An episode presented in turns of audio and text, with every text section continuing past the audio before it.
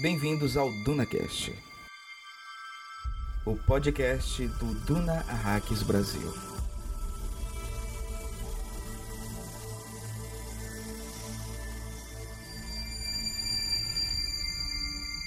Meu pai, o imperador Padishah tinha 72 anos, embora não aparentasse ter mais de 35 no ano em que arranjou a morte do Duque Leto e devolveu Arrakis aos Harkonnen. Ele raramente aparecia em público, vestido outra coisa que não o uniforme dos Sardaukar e o capacete negro de Burzeg, que trazia sobre o penacho o leão dourado imperial.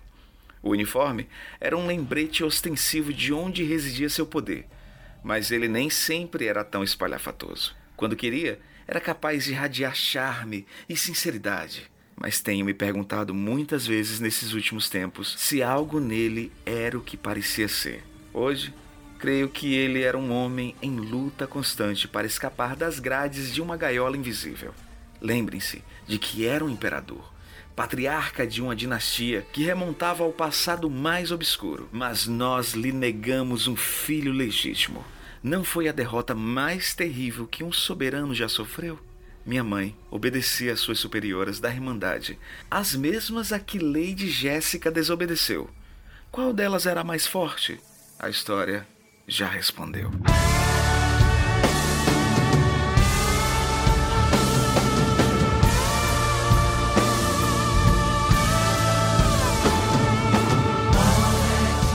Saudações, Framing. Aqui, Pascoal Naíbe. E aqui, o mago navegador Hildon Oliver. E eu quero dizer para todos vocês que estavam esperando que um mago nunca se atrasa nem se adianta. Ele chega exatamente quando pretende chegar. Sim, é de outra série de livros. Mas não tão boa. E por aqui, Rogério Acioli, o seu mentate. Lembre-se, quando o oponente teme você, então é o momento de dar heads ao medo. Eita. Bem-vindos, Arax, e bem-vindos ao DunaCast. O DunaCast vai ser o podcast que irá analisar detalhadamente todos os 48 capítulos do livro Duna e suas 680 páginas. Isso mesmo, você vai fazer sua leitura pessoal e depois vem aqui conferir todos os detalhes, curiosidades ou mesmo para tirar suas dúvidas. Estamos no 33º episódio e vamos analisar o 33º capítulo do livro Duna. Você já deve saber e ter ouvido nos episódios anteriores do DunaCast que os livros escritos por Frank Herbert não têm uma separação dos capítulos por numeração, tipo capítulo 1, 2, 3 em diante. Ele separa os capítulos por excertos, citações iniciais. Esses excertos, citações, você sempre vai escutar nas aberturas do nosso podcast com a voz aveludada e sexy de Hildon Oliver. Vocês não sabem o prazer que é estar de volta. Sendo assim, cada capítulo tem um excerto diferente. Mas, para facilitar a vida dos nossos ouvintes, eu fiz um instrumental colocando uma numeração em cada um dos 48 excertos do livro. Assim, cada episódio vai ser referente a um capítulo do livro. Para quem acompanha lendo o livro Capa Dura da editora Aleph, estamos na página 384. Mais um episódio e, obviamente, para essa análise ser completa, preciso dos meus convidados especiais. Essa missão no planeta deserto necessita de guerreiros e Muad'Dib é quem convocar. Longa vida aos guerreiros! Long live the fighters!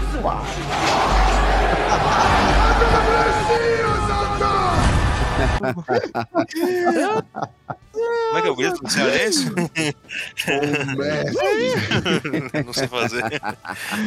começo sempre por ele, nosso navegador da guilda, editor e colaborador desse podcast. Que ao ler esse capítulo, ficam salivando no lanchinho que Paul e Jéssica comeram nesse capítulo. E Nossa, fritou. tinha esquecido que tu é fritou escroto. um franguinho a passarinho com mel para se sentir em Arrax Ele, Hildon Gourmet Oliver. Tá certo, gente. Saudade, saudade de estar aqui com vocês. Mas era dos Pitados de Milange a gente conversa um pouquinho para explicar desse nosso sumiço. Mas agora é ligar o motor ao máximo, né, Pascoal? Com certeza. Tempestade Coriolis à vista. Saiam da frente. vista. E para completar o nosso time de guerreiros, ele. Hildon, o mentate do bem. O É esse. mentate do bem. Professor universitário. Mentate que vale. Apaixonado pela saga Duna. Rogério Acioli. Olha, eu não estava no congelador, mas tanto tempo que eu não vi um DunaCast que tava apertando meu coração já. É uma maravilha voltar aqui. Muito bom, porque tá chegando o filme, vai ter reexibição da primeira parte, vai ter início da parte 2, tá saindo. Tá o, o Instagram do, do filme da Warner lá tá toda a hora postando uma coisa nova. Eu nem sei se eu vejo mais. O grupo tá, o grupo tá uma loucura, valorizou spoiler de alguém que postou, tá muito bom. Então a gente tem que voltar também, é isso aí. E ainda digo mais, cara. Eu finalmente vou ver a parte 1 no cinema. Ó, e ele vai. Eu espero ver no IMAX, Não cara. no Eu, cinema. eu também não E vi, ele cara. vai, e ele vai estar ao meu ladinho, Exatamente. abraçados. Vamos chorar Hum. juntos. Ai, que delícia o verão. Feitas as devidas apresentações, preciso preparar algo especial. Ah, não. Vamos, vamos esquecer isso aí, né? Mais de, é, Já? mais de 30 dias esse episódio merece um cafezinho frame delicioso. Não, merece não. Essa safra especial Hum. de café também vem de Arrax, igual no último episódio, né?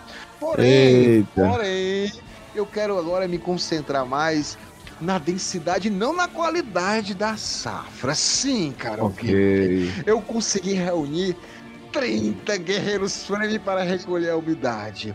O puro suco do suor frame do deserto. Nossa Vai ser um vem. cafezinho mais encorpado e que nossa boca vai Hum. sentir o peso da Ah, consistência. não.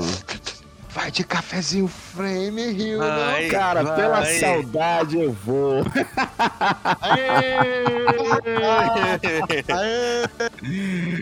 Ah, Olha as coisas melhorando. Esse é o Rio que eu não conheço. Você é muito escroto. Esse é o Rio.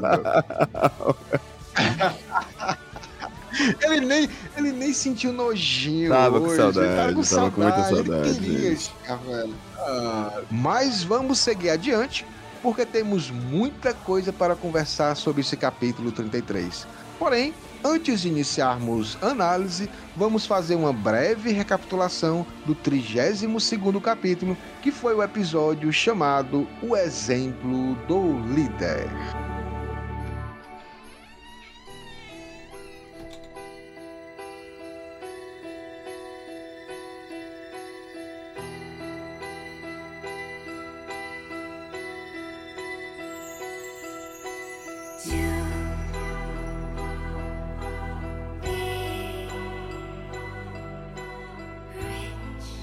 Grande Hildon, grande Rogério.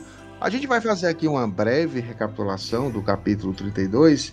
É importante a gente relembrar que tanto o Paul como Jéssica foram aceitos, né, para ficar na nessa tribo, né, nesse nesse grupo do Stilgar. Ele garantiu a proteção dele. A gente lembra que a patroa conseguiu é, imobilizar o Stilgar. Né? E aí eles conseguiram convencer que eles eram importantes para permanecer ali na tribo, né, com eles. E nesse momento, no 32, meio que a Jéssica tenta entender a, a lógica, né, os costumes, porque eles estão agora num mundo completamente diferente, não estão mais no mundo do império, né, com acordos, políticas, né. Então, a forma dos Fremen ver o mundo é totalmente diferente da forma da casa Trades, né, da casa Harkonnen. E, então, existe uma necessidade urgente da Jéssica é, perceber isso, por ela ser mais experiente, ser uma Bene Gesserit. Ela está grávida e ela quer proteger o filho dela de 15 anos. Então, a Lady Jéssica ela está para tudo ou nada. Ela quer proteger as suas crias, né? E quer que continuar viva, porque ela não sabe o que é que vai acontecer E aí ela vai descobrindo na conversa com Stilgar, que é o líder, que os, os Fremen têm um sonho, né, de mudar é, todo aquele deserto para um lugar verdejante, um paraíso, mas eles estão fazendo isso de forma é, muito lenta, com segurança. É, ela descobre que os Fremen negociam com a guilda espacial, olha que é uma coisa bem interessante, né? eles pagam a guilda espacial absurdos de montantes de especiaria para que eles não coloquem satélites, né? Porque os frames eles ficam no deserto profundo. Ninguém vai para lá. Nem mesmo as casas quando estão minerando a especiaria, eles mineram especiaria muito ali perto da muralha escudo, das cidades. Eles não vão mais adentro porque financeiramente hum. não compensa, né? Existe o risco dos vermes atacarem, existe o risco dos frames atacarem. Então eles ficam mais ali pela por uhum. essas orlas, né? E aí ela vai descobrindo é, todo esse costume, ela percebe que as Bene Gesserit conseguiram colocar lá, implantar lá algumas ideias religiosas, então tipo algumas profecias é, acabam sendo usados por Jéssica porque ela sabe que foi plantado pela, pela, pelas missionárias das Gesserit, né? ela pode usar isso como uma forma de proteção, né? no, no sentido não é nem de usar os frames para manipular para ela fazer o que. para eles fazerem o que ela quer. Não, é tipo para uma, uma, proteção. Então ela, ela percebe que tem a história da Sayadina, da Reverenda Madre, que é parecido dos frames com a Reverenda Madre que elas têm. Ela descobre que a questão da profecia que viria uma mulher com, para dar luz a um filho que iria salvar aquele povo da opressão está ali, mas ela percebe também que existem mudanças e essas mudanças a gente já discutiu que foi pelo Pardot Keynes, o ecologista, né? Ele fez algumas mudanças na profecia e colocou a questão religiosa junto com a questão ecológica. Então tem toda essa situação. E ela descobre que o, o, o Stilgar é um grande líder e na conversa o Stilgar fala para ela, ó, só tem uma maneira de você estar tá mais protegida, porque como você é uma mulher, ou você vai ter que casar com algum frame para poder ser protegida, ou você vira uma Sayadina, que é uma acólita antes de uma reverenda madre para orientar a gente. A gente não tem uma saiadina. E aí você vai ter um lugar de destaque, né? E aí ela, obviamente, né? Ela quer ver que isso vai ser uma opção. Ela tá. Ela é viúva, acabou de perder o grande amor da vida dela. E aí ela vê esse, essa, essa linha de, de, de fuga, né? No sentido de, de proteção para ela, como algo mais seguro. Ela ser uma saiadina e ser uma orientadora. E ela descobre também que os Fremen conseguem montar invernos, ela vê nesse capítulo. Né? A gente vê. Demorou tanto, ó, 33 tá, pra gente saber isso. E no filme já. já No filme agora Duna Parte 2, a gente já sabe desde o início nos trailers que vai acontecer essa situação. Mas se vocês quiserem acrescentar alguma coisa, esse é um pouco do resumo desse capítulo 32. O que eu acho interessante é que a, a primeira coisa, né? O fato dessa inteligência é, Fremen trabalhar para esconder o povo no deserto acaba se tornando até uma arma pro, pro Paul depois, porque as outras casas não tinham noção do tamanho da. Apesar da guilda ser paga, ela tem noção, mas provavelmente o imperador, as outras casas, os Harkonnen ainda espalhado, eles ficam falando que ah, deve ser alguns poucos, porque não dá para viver no deserto e etc. Mas a verdade é que é o contrário, eles conseguiram se adaptar e eles vão se tornar aquela força do deserto que o próprio Duque fala anteriormente. E a segunda coisa que eu acho tá. muito legal é religião se moldando a ecologia do lugar e aí tem a figura do Carnes para poder é, funcionar como meio para poder levar essa, essa, essa ideologia, essa, essa fé para eles, né? Eu acho legal como, Isso. tipo, você pega um povo, tem uma maneira de se expressar religiosamente de um, de um determinado lugar diferente do outro, um lugar mais frio, um lugar mais quente, um lugar mais populoso, um lugar menos populoso. E aí o, Frank Herbert ele toma cuidado novamente em trazer isso para a obra dele. É algo que eu acho que é muito tangível se a gente começar a prestar atenção. E, e, e tá aí, é, o povo foi criado por, por, por anos, né, por décadas, pensando nisso, esperando isso acontecer. E parece que a profecia vai se cumprir. Perfeito, perfeito. perfeito. É isso então, finalizada a nossa recapitulação, precisamos passar para nosso quadro semanal de informações sobre o universo de Duna. Notícias do Império.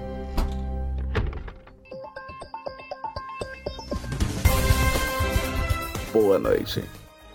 Esse é o Notícias do Império, aqui no Duna Hacks Brasil.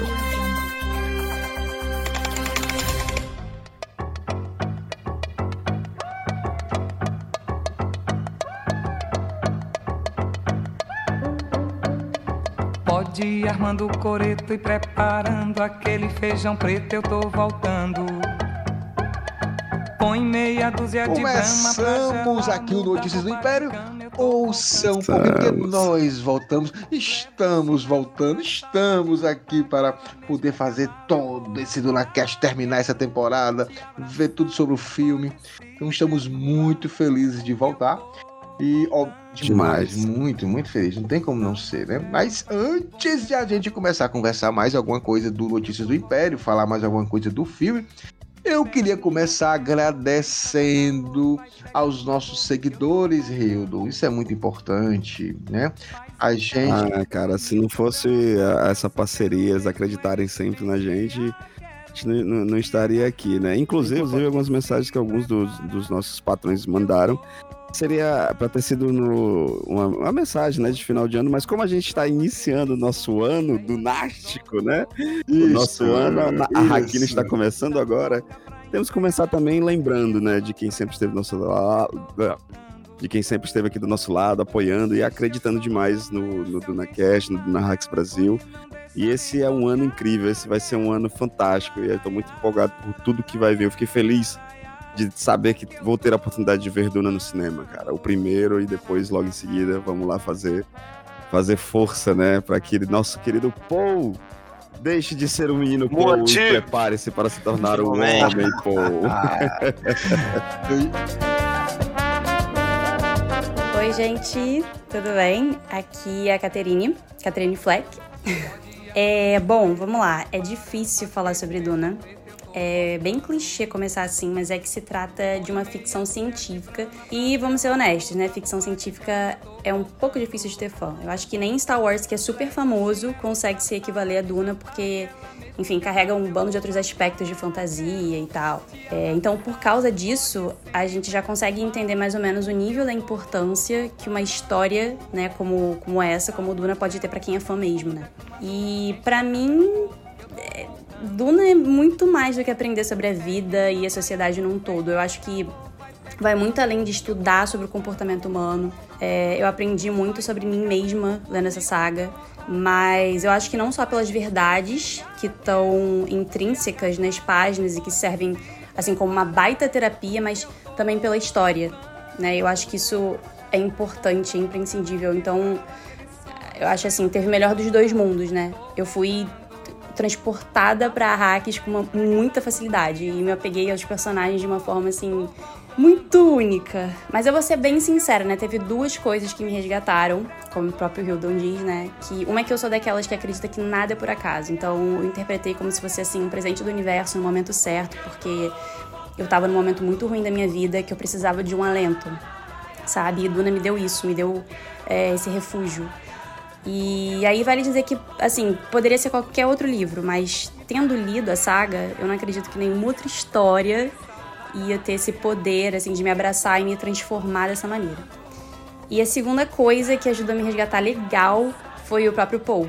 Eu não consigo, assim, eu não, eu não canso de falar que eu não pude encontrar, que, que eu não pude, que eu pude encontrar meu personagem preferido da vida, né? Ele para mim fez toda a diferença, principalmente por ser um grande anti-herói e eu não me identifiquei com ele em termos de coisas que ele viveu, mas conhecer ele da forma assim mais sensível e profunda possível, enquanto ele era obrigado a passar pelas situações, assim, situações muito desafiadoras, isso que me ganhou. E mesmo com uma carga muito grande que ele carrega o tempo todo, na história toda, ele descobre muito potencial nele mesmo, apesar, né, de todas as adversidades, todo um dilema, um conflito interno. É, ele tem essa uma força, uma resiliência muito grande, mesmo quando adulto e já tomando decisões já no futuro, né? Ele é um, é um personagem que é extremamente ser humano e foi o único de todos os que eu já li na vida que me fez sentir menos sozinha de alguma forma, sabe? E isso me conquistou. Mas Duna é isso, é, me fez crescer em vários aspectos e é o que eu costumo brincar, que o Frank Herbert conseguiu me conhecer sem me conhecer e me apresentar a mim mesmo.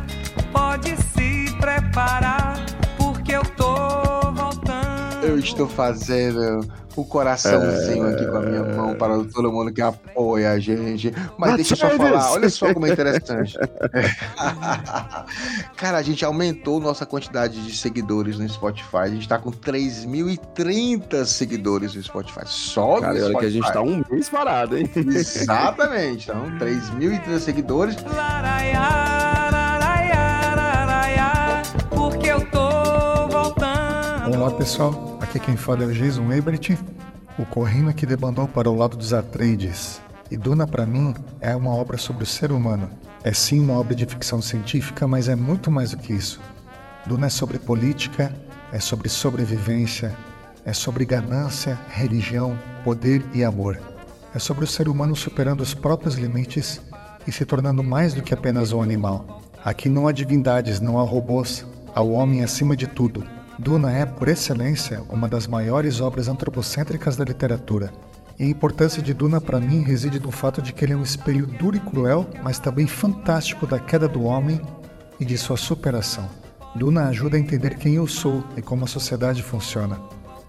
Poucas obras atravessam um tempo como Duna atravessou, e pelo que vimos e vemos, continuará relevante por muitas e muitas décadas, pro bem e pro mal. E DunaCast é o nosso sítio, nosso ponto de encontro, onde finalmente podemos descansar da dura caminhada pela vida e com leveza conversar sobre essa obra tão rica e gostosa de ler. Eu agradeço ao Pascoal Naib e ao Hildon Oliver por cuidar tão bem desse fandom e receber todos os Fremen que vagueiam sem rumo pelo deserto. Vida longa aos guerreiros. Põe pra tocar na vitrola aquele som, estranho camisola. Então, grande Rio, eu vou falando, você vai falando, o Rogério vai falando, a gente vai ouvindo aqui os Isso. recadinhos, os recadinhos. Vai, dos vai ser, vão ser pitadas de recados durante o episódio para ver o quanto é importante esse, essa parceria, né? Nessa, esse acreditar no nosso trabalho, né, Pascoal? Exatamente. Eu queria aqui agradecer muito a galera do Catarse. Então, eu queria aqui agradecer a galera que continua firme com a gente. Olha só, Juliana. Almeida. Rogério Acioli, Olha esse que aí. está aqui, né? Rogério Acioli. Ele João, Oh. João Pedro Valêncio Dourado, Rafael de Campos Crivelaro, Antônio Chaves Sampaio Filho, Júlia Masseng, a nossa grande também saiadina, Hudson Pacheco, Fernando Sarmento, nosso, aqui, abraço, é o nosso. Naíbe, o mais antigo aqui do, do Catarse com a gente. Catherine Flack, também firme e forte aqui com a gente. E Catherine também é agradecer. Hildon. Hildon, Hum, eu estava com saudade hum. de dizer isso. Quem não puder apoiar pelo Catarse, pode apoiar como? Pascoal, é muito fácil. Via Casimiro está perguntando se aceitas. Aceitas Pix? aceita. Sim. Aceitas Pix? Aceitas? Lógico que Aceitas aceitas, né, Ah, Pascoal? aceita. E Pascoal, Aê! quem quiser, Pascoal, quem quiser mandar pelo nosso Pix, inclusive fazer até é, como a nossa querida Beatriz Vila é, fez, né? Se tornou uma, uma, uma Bene Gesserit anual para logo o ano todo, né, exato, tem que falar dela sempre. Ela se tornou anual. Ela. É, cara, é a nossa Bene Gesserit anual. Manda pro qual Pix, Pascoal? Qual é a chave do Pix? Pede pra ele o número do Pix dele, que eu faço Pix pra ele. Então eu faço Pixes. Eu faço Pix. dunacast.gmail.com Faça nosso e-mail, dunacast.gmail.com E aí, Hildon, já tivemos. Inclusive, Pascoal, a Cariúcha, a Cariúcha está dizendo, perguntando o Pix dele, porque ela faz Pixes. Pede pra ele o número do Pix dele, que eu faço Pix pra ele. Então eu faço Pixes. Eu faço Pix. Ah, e a gente já tem gente fazendo Pix. O Wellington Cedran Vital está. no- Que sensacional. Ele saiu do Catarse e disse: Eu vou agora no Pix. Pode vir, não tem problema. No Catarse Pode aqui. vir. Gabriel Coimbra de Obrigado. Oliveira da Silva, muito obrigado. Feliciano Lopes de Castro, muitíssimo obrigado.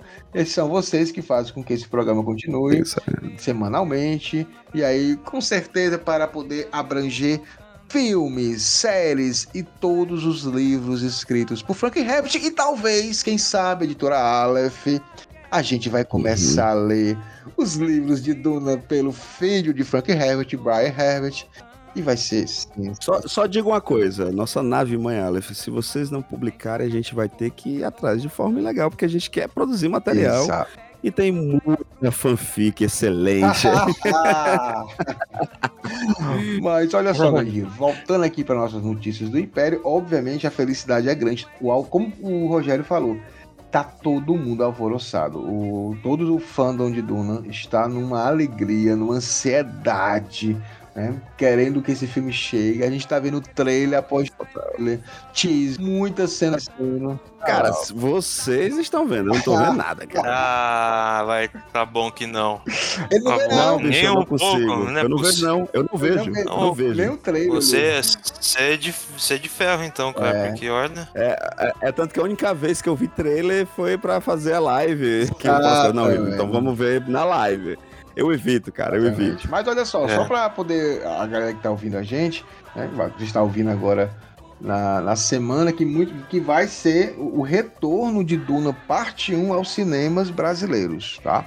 Então, Duna Parte 1, você vai ter a possibilidade de assistir no IMAX, onde você achar que pode. Eu sugiro que assista no IMAX, é muito importante, porque tem uma, uma qualidade muito grande. Se não tiver na sua cidade, aí, claro, né? Não, não tem como não, não, não, assistir, não como assistir. Mas é algo perfeito.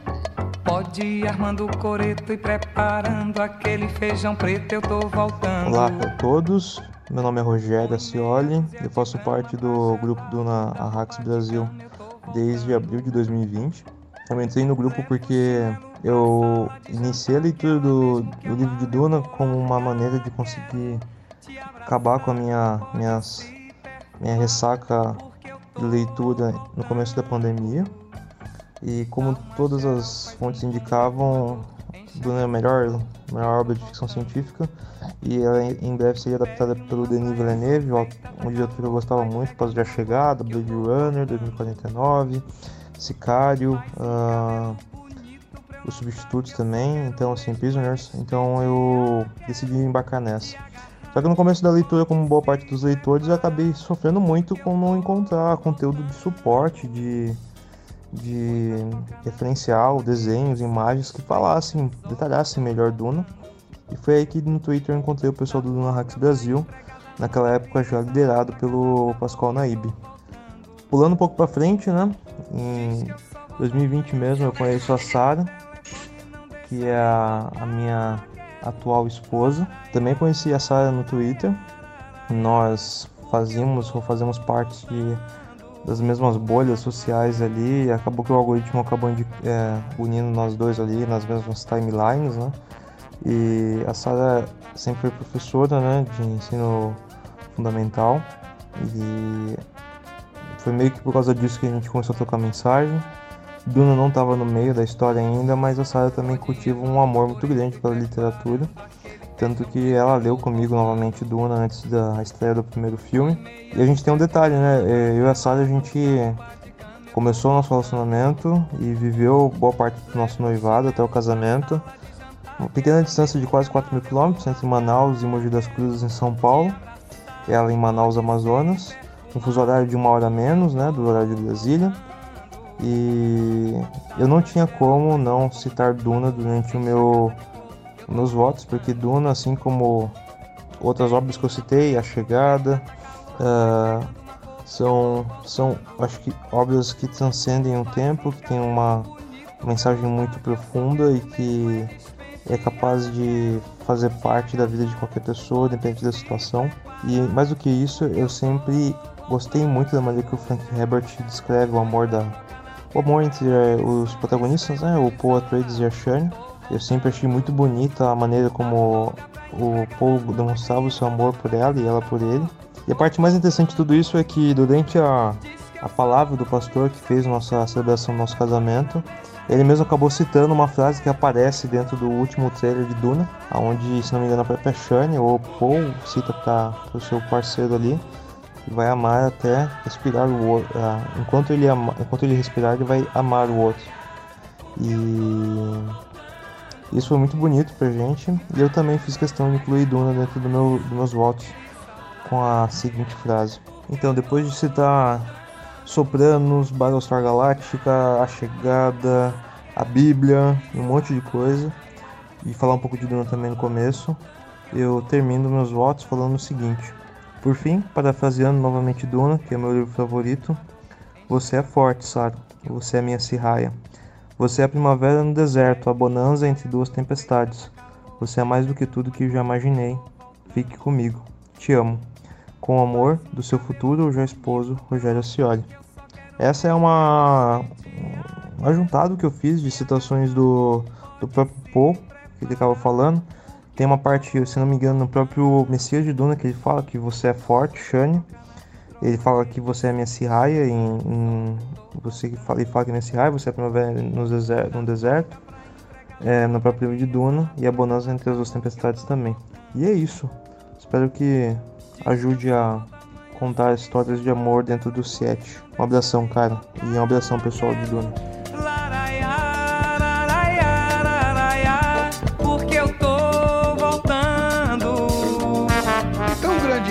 Rogério Duna, parte 1, vai retornar aos cinemas né, do Brasil. Então, você tem a oportunidade de ver Duna nos cinemas, relembrando, cara, quando Duna saiu, nós estávamos ainda na pandemia né, do, do coronavírus. Então muita gente não, não se sentiu à vontade, que, isso é, que muito normal, não se sentiu seguro de voltar aos cinemas. E muita gente assistiu Duna em casa. E aí eu vou dizer com toda sinceridade, o Rio foi uma dessas pessoas.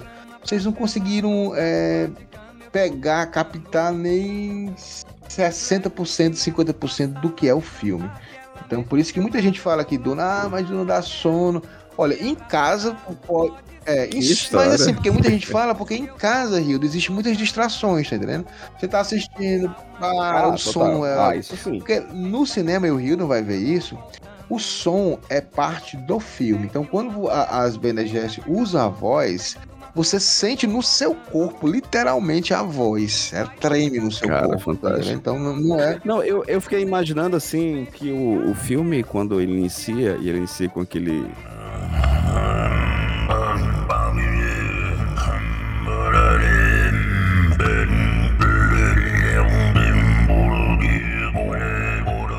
Cultural metálico, né? Aquela parada. Aquilo no cinema deve ser surreal, bicho. É, então, assim, é, você, é uma, é uma experiência única, realmente. Se for possível, vão para um IMAX, né? Se tiver um parente numa casa pertinho assim, vai lá, vai visitar ele lá para assistir Duna. Vale muito a pena e acho que tipo já cria esse clima para você ir para parte 2, fica muito fresquinho essa parte 2. Então o, o longa ele vai ficar em exibição de 8 a 14 de fevereiro. Nessa semana que a gente está gravando já está Oppenheimer. Né? Oppenheimer voltou também ao- aos cinemas, a exibição, eu acho legal essa, essa possibilidade. Caralho, ele vai estar ele vai tá em cartaz no carnaval, né? É, de 8 a 14. É uma boa, porque muita gente não, não quem não curte carnaval ou pra pra- É, né, eu vou ter que ir um pouquinho antes, que Pronto, eu... Então, pode ir pro cinema que vai estar Duna parte 1 e você vai é, entrar no clima e vai ver que é importante para dar essa continuidade. Porque dia Certeza. 29 de fevereiro já vem Duna parte 2. Né? Então, essa é uma das coisas que a gente tá, tá vendo aqui nessa.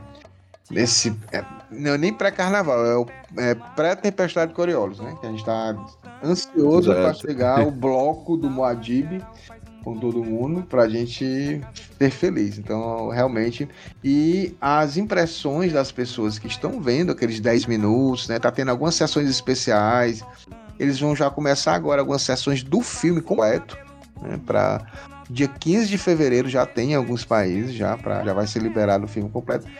E até agora, uma coisa que eles sempre dizem é que a questão da fotografia, novamente, som e tudo é perfeito, com os, vendo os 10 minutos, né? É incrível, né? O Villeneuve, ele é, ele é sensacional né? nessa questão. E eu acho que vai ter muita coisa, né? A grande questão é será que Alia? Alia vai estar. Alia é a, a- que é você que está ouvindo aqui não sabe quem é Alia, só sabe que ela está na barriga de Lady Jéssica, né? Ela é filha de Lady Jéssica, mas a gente não sabe, a gente não pode dar spoiler aqui de Alia, né? Mas a gente não sabe como é que vai ser a personagem, se ela vai ser igual ao livro ou se ela vai ser é algo mais reduzido, numa perspectiva de ele aproveitar mais a Alia no Messias de Duna, que seria Duna parte 3. Né? Então a gente não tem essa dúvida. Mas vocês estão na expectativa também do filme? Não, não tem, não tem como, bicho. A gente tá muito empolgado, tá? Eu acho que assim, e, e quanto mais se aproxima, mais a expectativa cresce, mais a vontade cresce, e eu acho que foi super pontual esse retorno aos Isso. cinemas, né? Pra, até porque tem, tem-se a noção da grandiosidade de Duna, né? É, você vê até canais que não gostaram do filme, Omelete! falando pra caramba, né? Falando pra caramba do filme, super empolgados. Então, sim, cara. Com certeza. E vocês, o Rogério, o Rogério também tá em êxtase. Eu só vejo o Rogério vendo as coisas, repassando, todo mundo conversando. Ó, nós temos os nossos grupos de WhatsApp, né? Então fiquem à vontade para conversar, para descobrir as coisas. Temos o, o grupo específico do Tunacast de ouvintes. Temos o grupo específico do Tunacast da galera que apoia a gente, do Capaz, via Pix, né? Somente nesse grupo está Hildon, Oliver, né? Apenas nesse. É, e, aí, e, e, aí, ele vai se inspirar agora no Fade Halta de Villeneuve. ele vai raspar o cabelo dele. Porque assim, ele vai ter duas opções. Ou ele vai ficar cabeludo de cuequinha azul, igual o Fade Halta do, do, do David Lynch, hum. ou ele vai raspar esse cabelo lindo dele e ficar igual o Fade Halta do Villeneuve. Sou, eu sou tradicional, eu sou eu, eu sou apoio a cuequinha. então esperem, aguardem promocional. Inclusive, eu acho que no dia que você for assistir Duna comigo, você poderia já ir de cosplay já de fade alto, de tanguinha. Aí você, você passa o óleo em mim no eu meu passo, corpo ficar besuntado. Excelente. Mas só, acho que não vamos falar mais, tá todo mundo ansioso, tá aí trailer, teaser pra todo mundo assistir. Não, e aguardem que o Pascoal, a gente quer assistir isso aí e gerar um conteúdo para vocês também, né, Pascoal? Com certeza, ao vivo lá, vamos entrar no Instagram ao do Cast. Emocionados. Emocionados, chorando juntos. E as nossas mulheres do lado olhando assim, espantadas, a gente chorando junto, abraçado. Aqui no Ceará, as nossas mulheres vão fazer algo que a gente chama mangando da gente. Mangando. Né? Elas vão ficar mangando, que é o quê? É rindo da cara da gente. Rindo da cara da gente, exatamente. Mas nós vamos, não tem problema, né? Nós vamos, vamos chorar. Não, eu vou com, com muito orgulho. Vamos muito chorar, orgulho. vamos chorar. Pessoal, vamos então para nossas pitadas de melange. Saudade. Saudade. Eu tenho pitadas, claro. Dá um... Ah, é? Não é possível, rapaz. Não, eu, eu, achava que você não ia ter, não, meu filho. Que você tava esses é. dois meses na, na eleição, loucura, né? Ah, e aí, mas eu tive que ir pro cinema pra dar uma respirada. E assim, todo mundo importante. fala que eu sou só indico coisas pesadas, violentas. Eu disse, não. É, tu tem umas bad vibes mesmo, parceiro. eu vou agora pra uma coisa mais legal, mais tranquila. E aí eu fui assistir, amei demais, uma coisa leve. Eu fui assistir o um filme chamado os Rejeitados ainda está oh, em cartaz. Tô louco pra ver, cara. cara pra ver. Os Rejeitados, vou dizer a trama. A trama segue a desventura de um professor mal-humorado de uma prestigiada escola americana forçado a permanecer no campus para cuidar do grupo de alunos que não tem para onde ir durante as férias de Natal. Ele acaba criando um vínculo improvável com um deles, um encrenqueiro magoado e muito inteligente, e com a cozinheira-chefe da escola que acaba de perder um filho no Vietnã. É, é ambientado na década final da década de 60, tá? E, uhum. 70. E o legal é que é uma escola tradicional e, e uma escola de, de estudantes ricos. E todos eles vão, vão para eles lá com, com os aliás, eu passar o Natal com, com a família. E acontece que alguns não vão. Então, meio que ele é obrigado a ficar com esses, esses, esses, meninos. E surge uma outra situação que um pai de um aluno, tipo, que não ia pegar, resolve pegar e leva o restante. Só um que ele não conseguiu falar com a mãe para autorizar, porque ele queria se livrar, né? Então ele ficou obrigado a ficar com esse, com esse estudante. Cara, é muito bom, é muito leve, é divertido, é emocionante. É, ele não é só um drama, ele, é, ele, tem muito de comédia. E, e, é do cotidiano, eu acho muito. Eu acho assim, quem consegue fazer um filme de um cotidiano, da rotina, e você ficar ainda envolvido com isso, cara, é muito bom, entendeu? Não, não tô lutando contra. Contra Harkonnen, eu não tô numa grande crise mundial, eu não vou salvar o mundo do Thanos. É somente um professor mal-humorado com um aluno que também não é da É a vida. É É, a só a vida. vida, né? É a vida, mas é muito bonito. Eu vi esse Eu filme, é muito é legal, muito cara. legal. Tem, uma, muito legal. Ó, um- tem uma história muito, uma muito, muito boa. bom orçamento de 5 milhões, cara, o filme. Então, então, Hum. olha aí, um, um, comparado a qualquer outro filme que a gente vê hoje em dia, né? 5 milhões de orçamento. O É nada, cara. Não é nada, cara. Então, assim, é, é- é- é muito. É o Alexander Payne, que é o, o diretor, né? Ele fez alguns filmes Pequena Grande Vida, Nebraska, Os Descendentes, Paris Te Amo. É muito legal. Então, assim, Esse desse, inclusive, é muito bom também. muito cara. bom, mas aqui a, a pegada dele é mais leve. Então, assim, até, até alguns estranharam, né? Ah, não sei o que, mas eu achei muito bom, então assistam, é para você é, relaxar e dizer assim, pô, a vida também é legal, você no dia a dia você consegue encontrar pessoas parecem ser diferentes de você e são iguais, são seres humanos tentando sobreviver nessa Importante. vida difícil. Então essa é a importante ter essa leveza também, né, leveza. Eu comecei leve, então Boa. Vamos passar agora para a pitada de melange do nosso convidado, Rogério. Opa, eu, mas já? Ah, Pô, você. Que ótimo. Bom, vamos lá. É, cara, só pra reiterar, o filmaço Rejeitados. A atuação do Paul Giamatti, que é o professor, tá muito cotada pra ganhar o Giamatti, Oscar. Cara, eu adoro o Cara, ele tá, ele tá super caricato, ele tá um cara super assim, sabe? Grosso, mas ao mesmo tempo cheio de coração. Aí você começa. Nossa, é muito legal que você vai abrindo as camadas assim dos personagens. É um filme, um filme muito gostoso. Legal cheio que de o coração Pascoal. Pascoal teve esse tempo todo, né? Teve a eleição de diretor, conseguiu essa vitória. Tava precisando. Aí ele vai assistir um filme de um diretor. É. É, né? Temos que seguir aqui o sangue, né? Para quem não sabe, né? Eu trabalho com educação. Eu era coordenador pedagógico, escola pública, ensino médio, com muito orgulho, nossos menininhos de 15 a 17 anos. E agora estou diretor da escola, né, com novas responsabilidades, com uma escola de 1.500 alunos, mais de 60 professores ai, ai. e mais de Uma pequena 20 cidade. e mais de 25 funcionários. Então, mas estamos aqui no DunaCast, que também faz com que a minha vida fique cada vez mais leve, livre, feliz. Eu preciso do Duna, Massa, amo Duna, cara. amo educação, é tudo faz parte de um, de um contexto só. Total. vai lá, grande Rogério. Bom, vamos lá, minhas pitadinhas. Eu também fui no cinema essas últimas semanas e também tô tirando, tentando, né, tirar o atraso da lista do Oscar aí. Tento fazer isso todo ano. E um filme eu assisti no cinema, o outro eu assisti em casa. E ambos são indicações bastante diferentes entre eles, mas que eu achei maravilhosos. O primeiro filme é o Godzilla Minus One. Já estreou recentemente, fez um barulho. Fantástico. É, é um, Fantástico. um filme que, assim, ninguém dava nada pelo jeito e, assim, eu saí do cinema sem Godzilla que eu já assisti na minha vida. Eu não assisti todos, mas eu sou fã de carteirinha, de monstro gigante, de robô gigante, de Megazord, de Caju desde criança. Eu era louco pelo Godzilla de É. 98, aquele do E- Matthew Brock com as minhocas. É horrível, É mas eu horrível. gosto. Mas eu, assim, é, é- é aquele guilty pleasure, né, que a gente tem, é coisa, eu sei que é, É. ruim, mas eu, eu gosto de, eu gosto do Godzilla Cara, 2 eu adoro, bicho.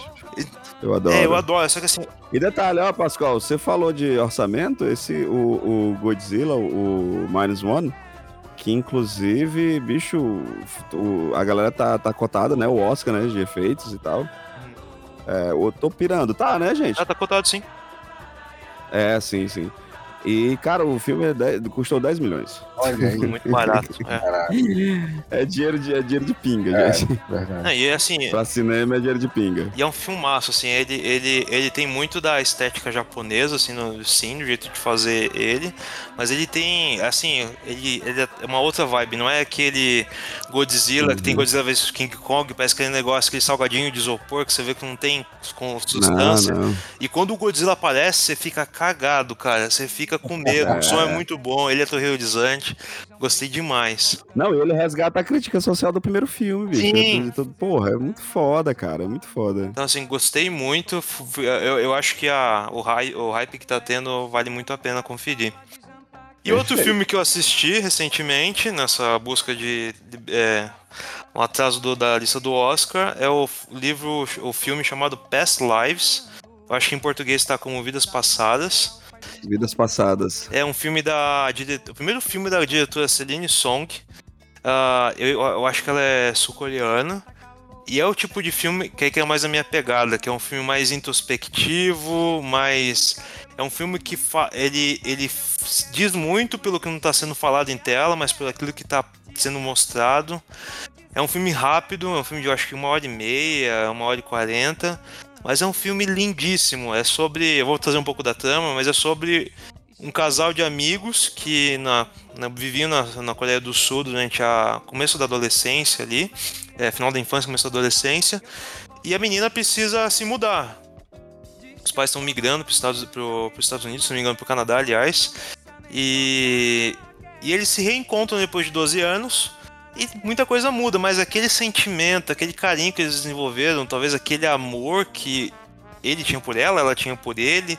Assim, as coisas não são ditas claramente, mas fica em tela o sentimento e isso é maravilhoso. É um filme que não tem um roteiro fácil, ele não tem um roteiro assim é previsível.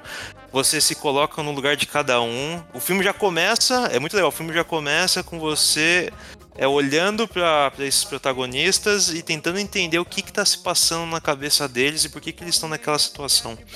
Então, é, gostei demais. E o curioso é que até o, Pessoal, eu, eu, vou, eu vou confessar, eu, eu achei muito legal o Oppenheimer do Nolan, mas assim, é mais um exercício de explosão, de barulho, de, de técnica do que um filme com coração. E o próprio Nolan falou que adorou Past Lives é, alguns dias atrás aí na, Cara, nas redes sociais. Você lembra?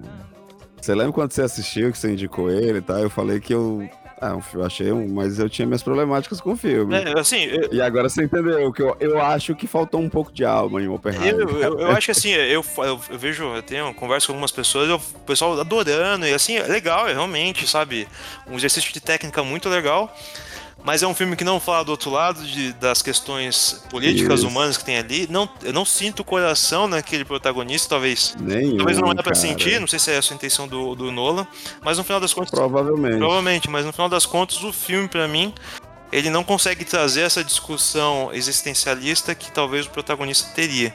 Não tem esse coração que talvez ele uhum. deveria queria dizer que ele tem, é. enquanto tem outros não, filmes cara, que. Ele, ele cria um, ele cria aquele momento com o Einstein que. E o Einstein, assim, ele tinha muitas sacadas, assim. Até de questões de, de filosofia, né? Sim. E seria aquele momento, e eu acho que é tão desperdiçado, bicho. Sabe? É, eu concordo, cara. É como se tivesse, é, sei lá, é, menosprezando a figura do Einstein ali, uma coisa assim, sabe? É, é, é, é, virou uma caricatura bem esquisita. Eu concordo. Mas assim, é, Filme lindíssimo, Past Lives, eu, eu indico muito. Algumas pessoas não gostaram, eu acho que porque não, não gostam desse tipo de filme, mas eu, eu sou eu sou fã de Malik, eu sou fã desse tipo de coisa, de Bergman, então assim, pra mim, eu super indico. E essas são as minhas pitadas de hoje, pessoal. Perfeito, grande Rogério. Sempre bom ver essas pitadas. Já toca. Eu fiquei com muita vontade também de assistir o Godzilla. Mas vamos ver o que é que já saiu. Pode né? ver, mas é muito massa. Vai pra cima. tá falando isso.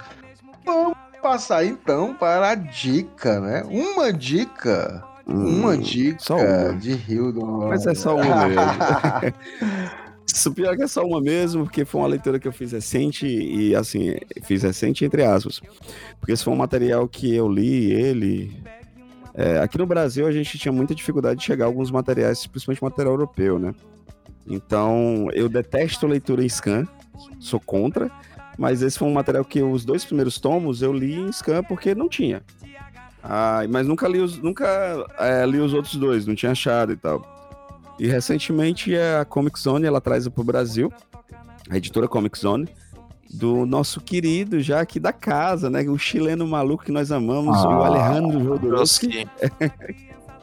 Cara, com arte absurda, absurda eu acredito que ele seja chinês, porque ele, inclusive, esse cara produz pouco, que é o Dong Xin Liu. É uma arte lindíssima, e eu falo do quadrinho Royal é, Sangue Real, né? É, bicho, uma história fantástica pra quem gosta. Eu gosto muito da temática capa-espada, com fantasia e tal. E a gente acompanha a narrativa, a... Cara, é uma epopeia sobre um rei, né? O rei Alvar que ele é traído logo de cara, então você acompanha primeiro uma trama muito política, extremamente política. de um rei que é traído no meio da batalha e perde a memória, é manipulado. Você, ele não é o herói clássico, não, ele é um homem cruel, um homem falho e você vai entendendo isso e você vai acompanhando isso no decorrer da história. Até que a história, ela me, me, me remete a Game of Thrones porque do nada ela se torna extremamente mística. E extremamente cheio de seres mitológicos. E a jornada de, de Alvar, quando você pensa que, ah, não, a partir desse ponto aqui, Alvar já era, já, já não faz mais sentido para a história. E ele faz todo sentido. É uma, uma, uma derrocada, né? É, é, é no melhor, apesar de ser medieval, né? Medieval com fantasia, ele parece uma epopeia grega, né? Sobre justamente aquilo que eu sempre aperto na tecla, né? Do, do conceito clássico do herói.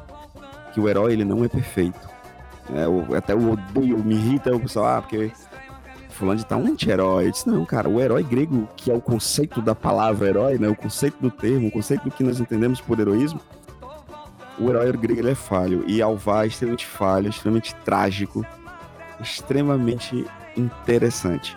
Alejandro Jodorowsky, ele mais uma vez, ele consegue encantar a gente com seus roteiros. E a arte desse, acredito que seja chinês mais uma vez, né? O Dong Xin Liu é, é um absurdo, um deleite para os olhos. A edição já, já está disponível aqui no Brasil, então eu sugiro que vocês procurem Sangue Real de Alejandro Jodorowsky e Dong Ziliu, publicado no Brasil pela Comic Zone. Perfeito, perfeito, Vamos então finalizar aqui o nosso Notícias do Império e vamos para a análise do capítulo 33, que se chama Eu Sou Muad'Dib.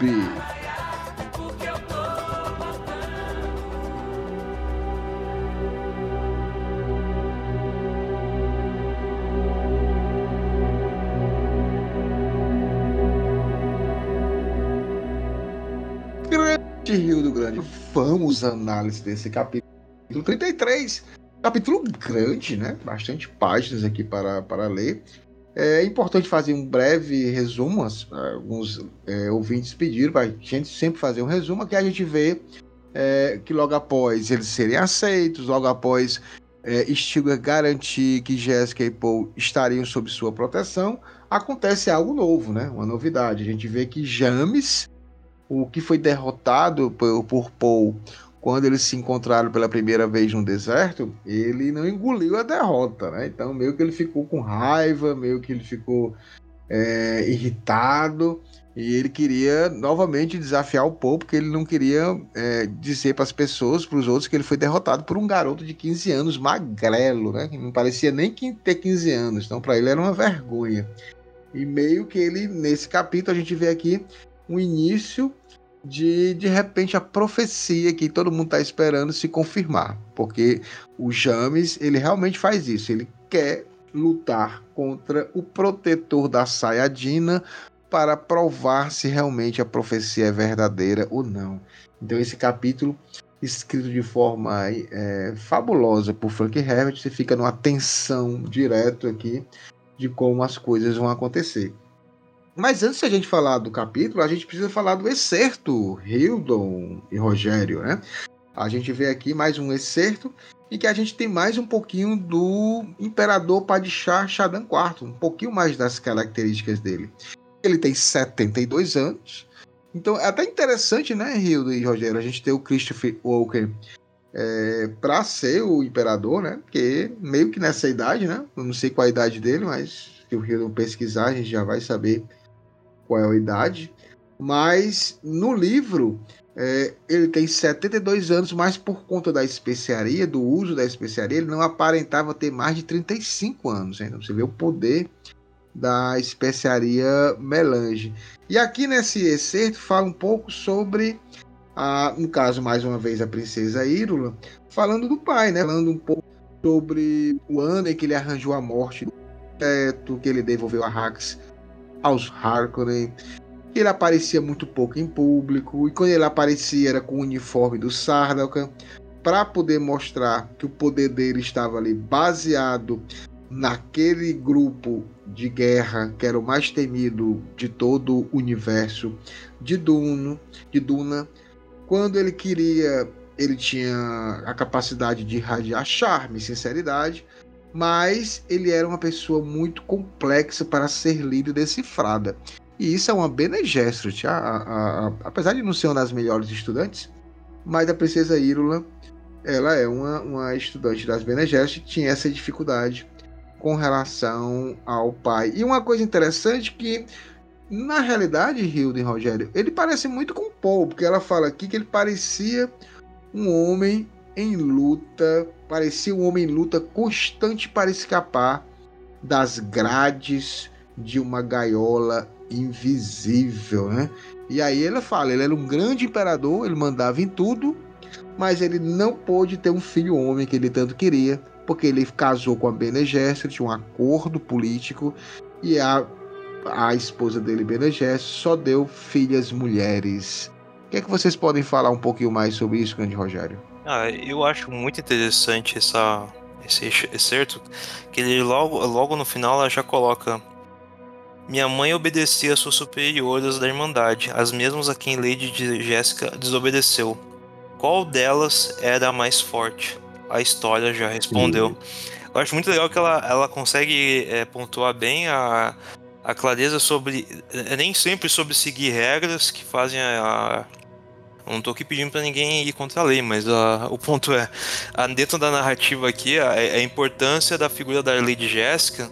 Uh, dentro da história do, do Frank Herbert. Ele entende ela como uma, uma, personagem super relevante e todos os personagens ao redor dela, a Irulan, o Imperador, eles conseguem enxergar isso porque ela vai se provando ao decorrer do tempo por meio dessas ações, né? Então, nem a mãe do nem a mãe dela, nem o, a mulher do imperador conseguiu ser tão forte, tão talvez desobediente ou tão inteligente quanto a Lady Jéssica conseguiu ser. E é muito legal assim, porque quem gosta da Jéssica quando vê isso daqui, quem era mais forte? A história já respondeu. Quem, Aqui, ó. Quem não gosta da Jéssica tá Concordo, errado. Tá mas errado. quem é fã gosta mais ainda quando vê isso. Pô, com certeza. Cara, e mostra justamente essa força, né? Porque é engraçado, né, Pascoal? Tão qual o filme, né? A gente não tem muitos, muitas informações sobre o próprio imperador, né? E de repente, Isso. quando tivemos, tivemos essa exaltação dessa mulher incrível, dessa, dessa mãe, essa guerreira, e essa mulher que faz de tudo para defender é, os seus de uma forma absurda. Eu, eu até digo, Duna existe, né? Todo o movimento que nós estamos acompanhando, torcendo, roendo as unhas, é por conta de Jéssica. Jéssica, ela orquestrou tudo, cara. Ela, ela foi uma, ela foi uma atrevida, né? Que bom. Não, e o legal que o Rogério falou sobre a questão de quebrar as regras, mas lembre-se, né? É, a Jéssica, ela o que ela fez com, com o Duque foi tudo por amor. Então, assim, sem ser piegas. Na realidade, não é que ela quebrou as regras por ser, ah, eu quero ser atrevida, né? Foi o amor uhum. que quebrou regras Isso. e que mostrou que, gente, não é sempre assim que tem que ser feito, né? Às vezes a gente tem que seguir um pouco o nosso coração, a, a se deix, deixar a vida levar, né? Deixar a vida levar também às vezes é importante. Então ela é, ver que essa quebra de regras não foi uma quebra só pela quebra. Ah, eu vou fazer isso porque você é melhor. Não, ela seguiu o coração não. dela, né? Certo ou errada, julguem quem não seguiu o coração uma vez na vida. A história já respondeu, Naib. Já a história respondeu, já respondeu. Já é. e aí a gente volta aqui, saindo do excerto, né? Para uma situação bem interessante. É, a gente vê que eles estavam acomodados com os Frame, estavam nas cavernas, né? Porque os Frame é, eles usam a noite para como se fosse dia e o dia eles dormem, né? Então ela teve um repouso. Eu achei tão interessante logo nesse primeiro capítulo que fala assim: a Jéssica diz o seguinte: percebeu que tinha se entregado ao sono absolutamente relaxante do enorme cansaço. Lembre-se que eles estavam fugindo direto, né, no deserto, né? Uhum. E isso sugeria que tipo de avaliação inconsciente ela fazia de sua própria segurança na tropa de Stilgar. Né? Então percebo que ela dormiu muito, assim. Então tipo, ela se sentiu acolhida e segura. Né? Então é, é, algo bem interessante, né, para começar e mostra um pouco o, quem são os Frame, porque assim, eles são violentos, né? Dentro, no sentido é, da nobreza, né? São, são violentos, são pessoas que são gentalhas, né? São supersticiosos. Mas ela percebeu que, quem são os Fremen ali. Então ela dormiu tranquilamente, que nem quando ela estava lá protegida com os Atreides, ela conseguia dormir direito, que era preocupada se ia ter conspiração, se alguém invadir, né? Uma outra coisa também que ela pensa logo em seguida, aí você vê a questão, ela desobedeceu às Bene mas logo em seguida ela fala: como fazer para enviar uma mensagem para as Bene? Ela se perguntou. Era preciso contar a elas sobre os dois deserdados asilados em Arrax. Lembrem-se que a Reverenda Madre deu asilo a eles Isso. dois. Lembra que ne- nessa, ne- Uhum. nessa negociata, a- as Bene Gesserit queriam que Paul, porque não queria que perdesse a linhagem, né? Tanto Paul como Jéssica fossem sob sua proteção. Aí não sabemos como é que eles iriam fazer, né? Se ia mandar para outro planeta, né? Para outro local que não tivesse acesso. Mas ele tinha essa possibilidade, né? Então, e também dá para ver, dá para ver como os planos da Bene Gesserit passam, é, são diferentes do plano do Império. Né? Elas fazem da forma como elas bem entendem, né? E aí é que ela começa a perceber que o Paul, olhando de longe o Paul, ele tá- ainda está um pouco meio que até fisicamente é, estava um pouco atordoado, porque lembre-se que ele come- começou a comer muita comida com especiaria e isso está fazendo um efeito é, complexo nele, né? Da, da questão da, de ver as coisas, a presciência dele tá aumentando, né? Então meio que a Jéssica tá percebendo que tem essa situação, né? E aí, mais uma vez, para quem fala que Jéssica em Duna parte 1 estava muito emotiva e que no livro não era assim, a Jéssica tá aqui na acorda, acabou de acordar, tá se espreguiçando e olha só, Hilda, ela tava dormindo numa rede cearense, né? Se você ver Verdade. Você vê aqui, a, é, uma rede. Ela tava dormindo numa rede, né? Que era feito lá. E aí ela, ela percebe mais na frente que tem lá uma multidão e ela olha assim, vê o filho dela. E aí ela começa a perceber que não é uma conversa, é uma discussão. E aí fala, Jéssica atravessou a caverna correndo. Assim, tipo aquela mãe correndo desesperada. Meu filho, né? O que que tá acontecendo, né? E lá, Hildon, quando chega, e Rogério, tá lá o James Olha aí. exigindo a lei de Amital. O James O que é isso? O que é isso? O que é isso? O que é isso, Hildo e Rogério? Vamos lá, vamos falar sobre essa lei. Fique à De acordo vontade. com a, a enciclopédia de, de Duna, a lei de Amital é uma regra comum aos mundos primitivos sobre o qual algo é testado para determinar seus limites ou defeitos. Isso pode ser derivado da palavra Amital, do árabe, que significa provérbio, entre outras coisas. E dentro do universo de Duna, é um combate onde o pessoal chama pra. pro é, como é que chama? Dentro- Pra faca, é. é, é, vamos. Que, que, é, tem o. Lá no Mad Max, no universo Mad Max, tem aquele momento que eles entram no. Cúpula do Isso, trovão. cúpula do trovão. Dois entram e um sai. Dois homens entram, Sai, um homem é sai. isso.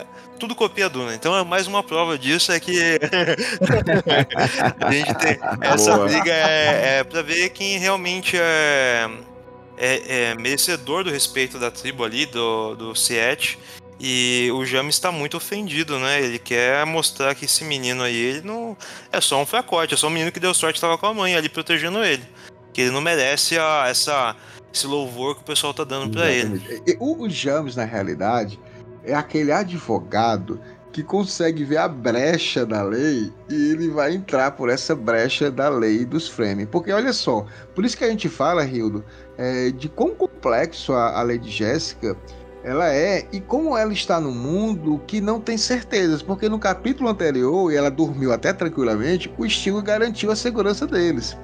Então, até aquele momento, ela estava tranquila. E de uma hora para outra surge essa lei de Amital, né? Que aí ela já não tem certeza de absolutamente nada.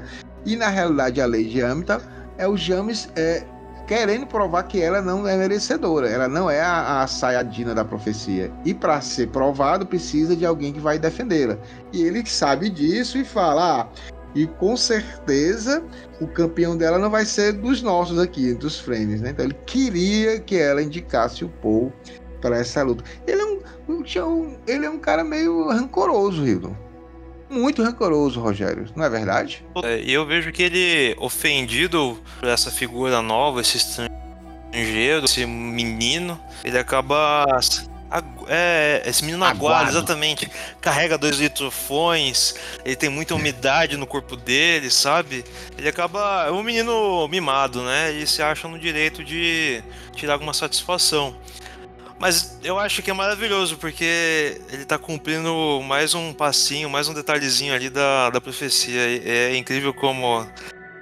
A gente, às vezes a gente fala da Jéssica quebrando as regras por amor, e a gente tem aqui um outro cara por outro lado, também passional, é, agindo, quebrando as regras por vingança, por raiva e fazendo a história acontecer. E como o Hildon falou, né, Hildon? Assim, é, é legal como o Frank Herbert ele faz a mistura, é, ele faz um sincretismo religioso, né? Porque ao mesmo tempo que a profecia, que é uma profecia da questão cristã, judaica, a gente vê um pouquinho também do que o Hildon falou, do, dos Total. gregos, né? Do oráculo.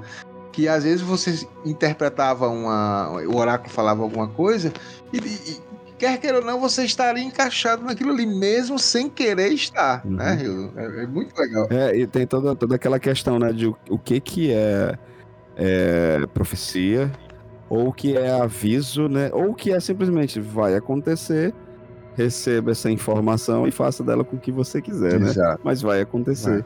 E a gente, eu acho que o ser humano como um todo, a gente tem por força de. Se a gente tiver de alguma forma alguma informação, a gente vai achar que vai conseguir mudar.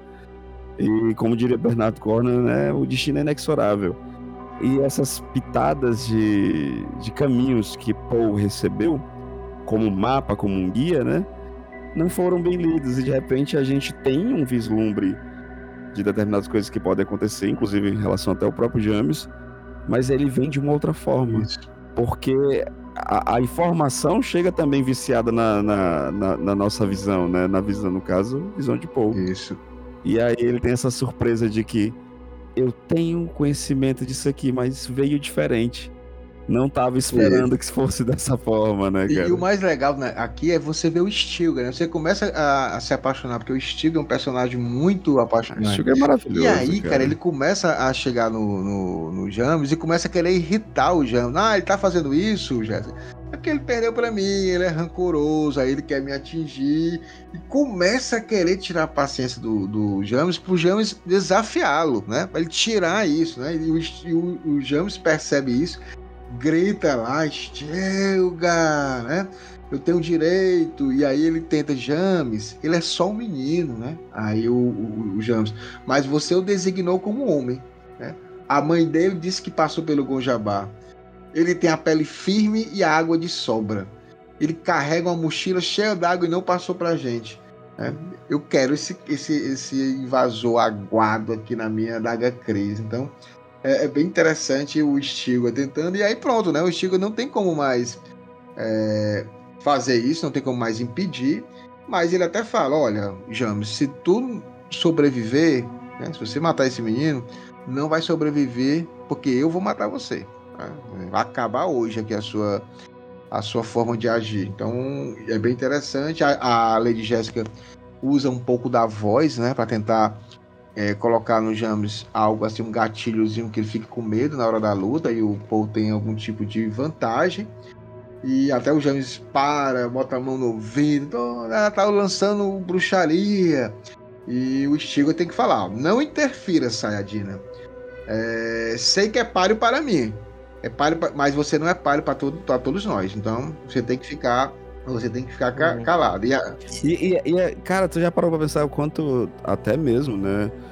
É, pra, pra, pra, pra Stilgar, né? Admitir isso e admitir isso em frente à sua tribo, até porque os acontecimentos foram bem claros. né? Isso. E ele admite assim: olha, sei que você é páreo para mim, né? Os- O povo pro Frame admitir isso seria até um tiro no pé, mas ele é um, um- Ele é tão ciente dos caminhos e de quem ele é naquela situação. E até no meio da confiança do que pode acontecer, ele admite até a sua fragilidade. Pra deixar claro que essa mulher não é qualquer uma, sabe? Ela pode derrotar o líder de vocês. Eu ia comentar o seguinte, eu acho até interessante, olhando assim, de novo, e discutindo aqui, me parece que existe a, na figura do James a figura do cara que é descrente na, Uhum. Na religião, na, na profecia, sabe? É o um Tomé, cara- né? O Tomé, né? É, talvez, Tomé? é, talvez É o o Tomé é Tomé? um cara que assim, eu quero provar que de verdade é, isso acontece, que você é, que eu não, eu não acredito nisso. E aí, enquanto por outro lado, a gente tem no, no Stilgar uma, uma figura mais sábia, que ao mesmo tempo desconfia, mas também fala assim: eu vou desconfiar, mas vai que dá merda, né? Então eu vou respeitar essa mulher, vou respeitar esse menino, vou, vou tentar dar um espaço até onde eu me sinto seguro. Mas é interessante, né? O, o essa, essa outro, uma, talvez uma outra causa dessa, dessa rebeldia, dessa raiva no, no James é essa descrença, descrença no, no, naquilo, no, naquilo tudo que o Seth sempre pregou, que os Fremen estão vivendo há muito tempo, e ele ele acaba se tornando essa figura rebelde sem causa, na verdade. E com certeza deve ter essa ala, né? Porque assim, os Fremen desde criança são ensinados na doutrina ecológica e religiosa, né? Mas deve ter galera uhum. mais nova que cresceu e diz, ah, cara, não acredito nisso não. Eu quero é me vingar, eu quero Exato. derrotar os Harkonnen, isso aí é só para é. controlar a gente. E a gente vê isso no filme. O Villeneuve vai explorar muito isso. Inclusive, num dos trailers, a Shane fala isso, gritando. Eles criaram essa profecia para nos escravizar, né? Então é interessante que ela coloca essa, essa situação. E aí a gente vai mais na frente, e aí a gente vê um momento aqui em que Paul é, ele está sob o efeito da, da melange, porque está em altas doses na alimentação. Ele respira melange, né? Então ele está direto exposto a isso. E aí ele, de vez ou outra, começa a ver, tem presciência, ele fala aqui. É, mas Paul ainda sentia a efervescência do nexo daquela caverna. Ainda se lembrava das visões prescientes que o mostravam morto com uma facada.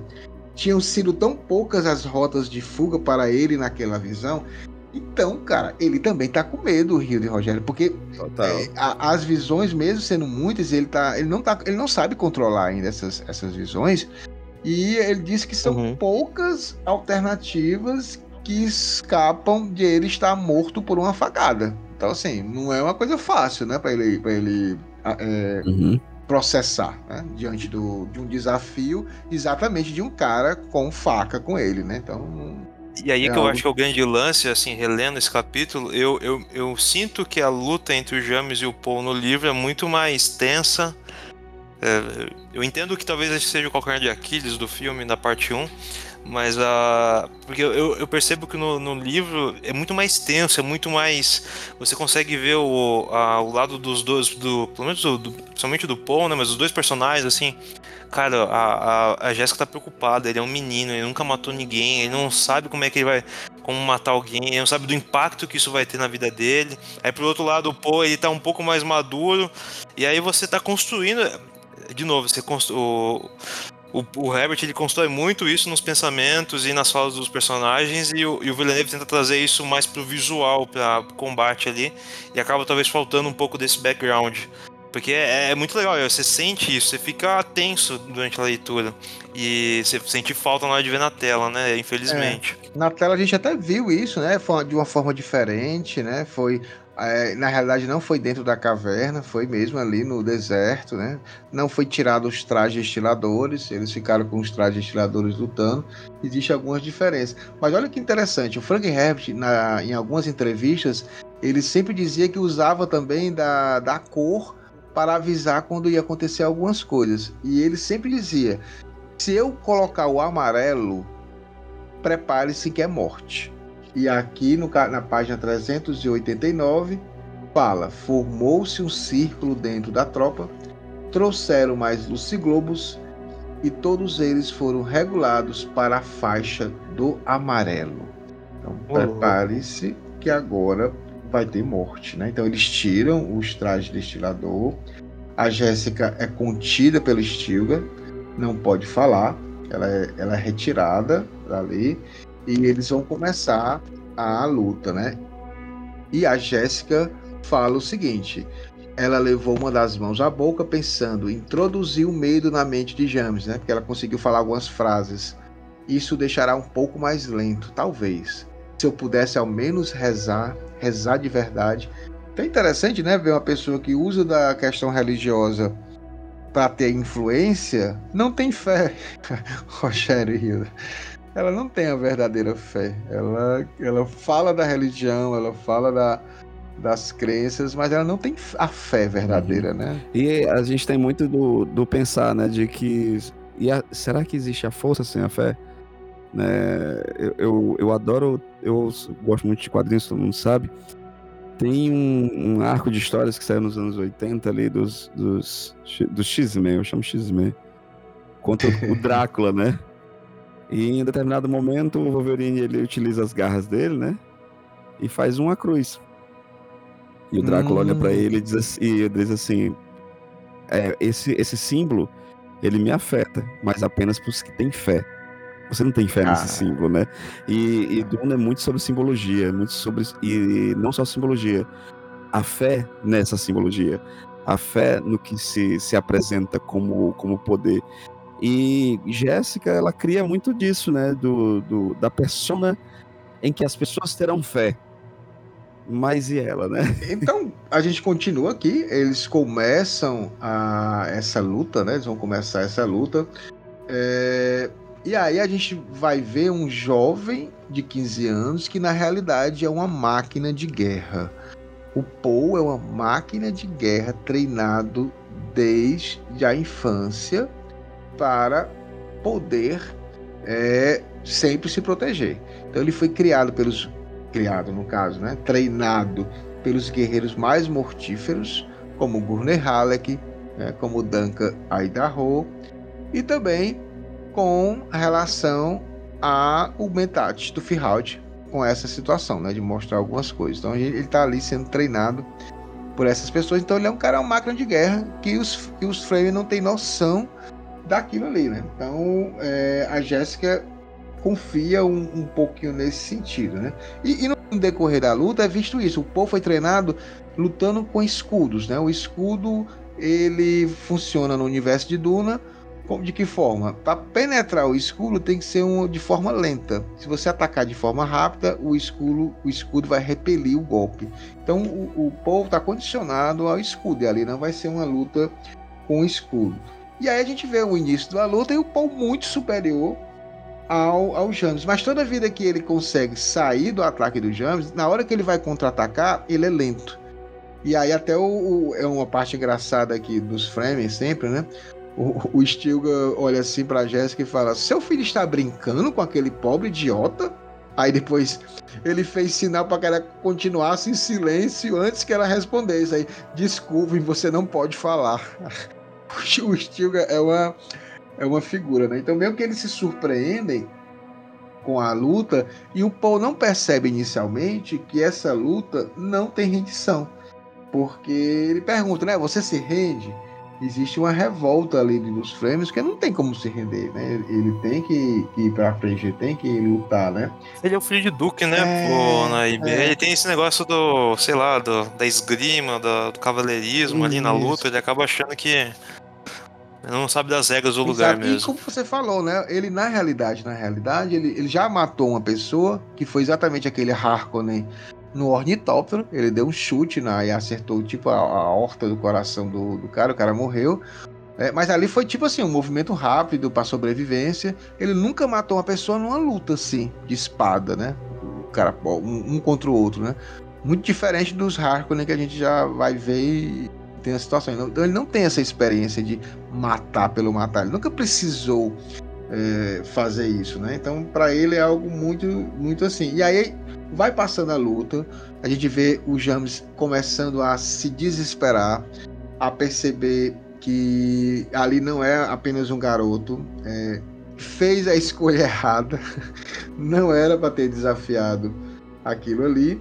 E aí a gente vê uma luta e no finalmente, né, o James é morto, cai feito um trapo flácido de cara no chão. E, e todo aquele aquele temor, né, de, de Jéssica era muito válido, né? Porque a morte de James ela já vem circundando a, a, mente de, de Paul, mesmo sem ele perceber, mesmo sem ele entender. E esse nome de capítulo, do capítulo é tão forte porque é uma, uma passagem, né? E é uma passagem dolorosa para James, com certeza, né?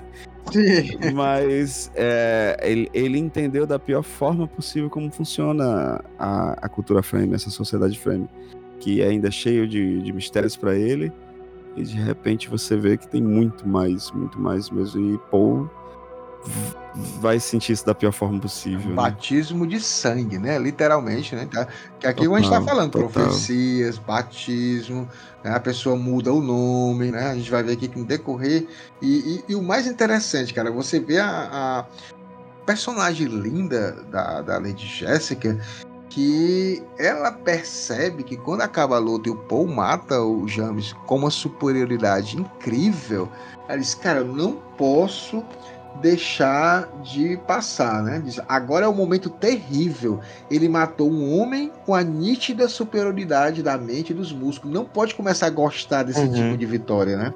Uhum. E, e- e todos os frames estão ali ao, ao redor do, do Paul, assim, encantados, assim, caracas, esse cara se garante. É, até de enaltecer isso, cara. E é- já pensou? Diz, ah, então esse é o caminho. Ele, Não. ele ganhou fácil a luta, né? Ele tava Isso. brincando com a É. presa, na verdade. E, e- e ela diz assim, cara, os olhos, os olhos de Paul brilhavam, ele respirava forte, permitindo que as pessoas cuidassem de seu corpo em vez de ajudá-las, né? E aí as pessoas dizem, cara, lutou com o James e não tem nenhuma marca. E ele lá, opa, sou eu mesmo, não, pode vir, eu sou o cara. É, e o James não era não qualquer era um, qualquer né, um. E a Shane também ali, com os olhos lá encantados, a Jéssica só observando, né? Entusiasmada, admirada, né? apaixonada, quem sabe já, né? E aí ela fala e chega assim, diz, ela concentra todo o desprezo supremo em sua voz e fala: Bem, que tal a sensação de matar um homem? Pesadíssimo. Hum, E depois chega o Stilgar e fala, né? Quando você for me desafiar, não brinque com ele como você brincou com esse rapaz. Então foram duas assim, como a gente fala aqui no Ceará, duas lapadas, É. né? Duas na, na consciência dele que fez ele retornar para a realidade. Não é legal matar uma pessoa. Não, não tem como, não tem como não ser, né? Então é, e a Jéssica também sentiu isso. Ela até fala, pô, eu, tô senti- eu senti o pena do James, né? E nesse sentido, né? Então é, é legal porque a Jéssica puxa o Paul para a realidade, puxa o Paul para ser humano, dizer, cara, não é assim não, né? não é matando as pessoas e ficando feliz por matar não, né? Não tem como. E aí as pessoas começam a perceber aqui, ela explica que o Paul nunca tinha matado alguém com uma arma branca, uma faca. E aí, aí as tribos começam a entender.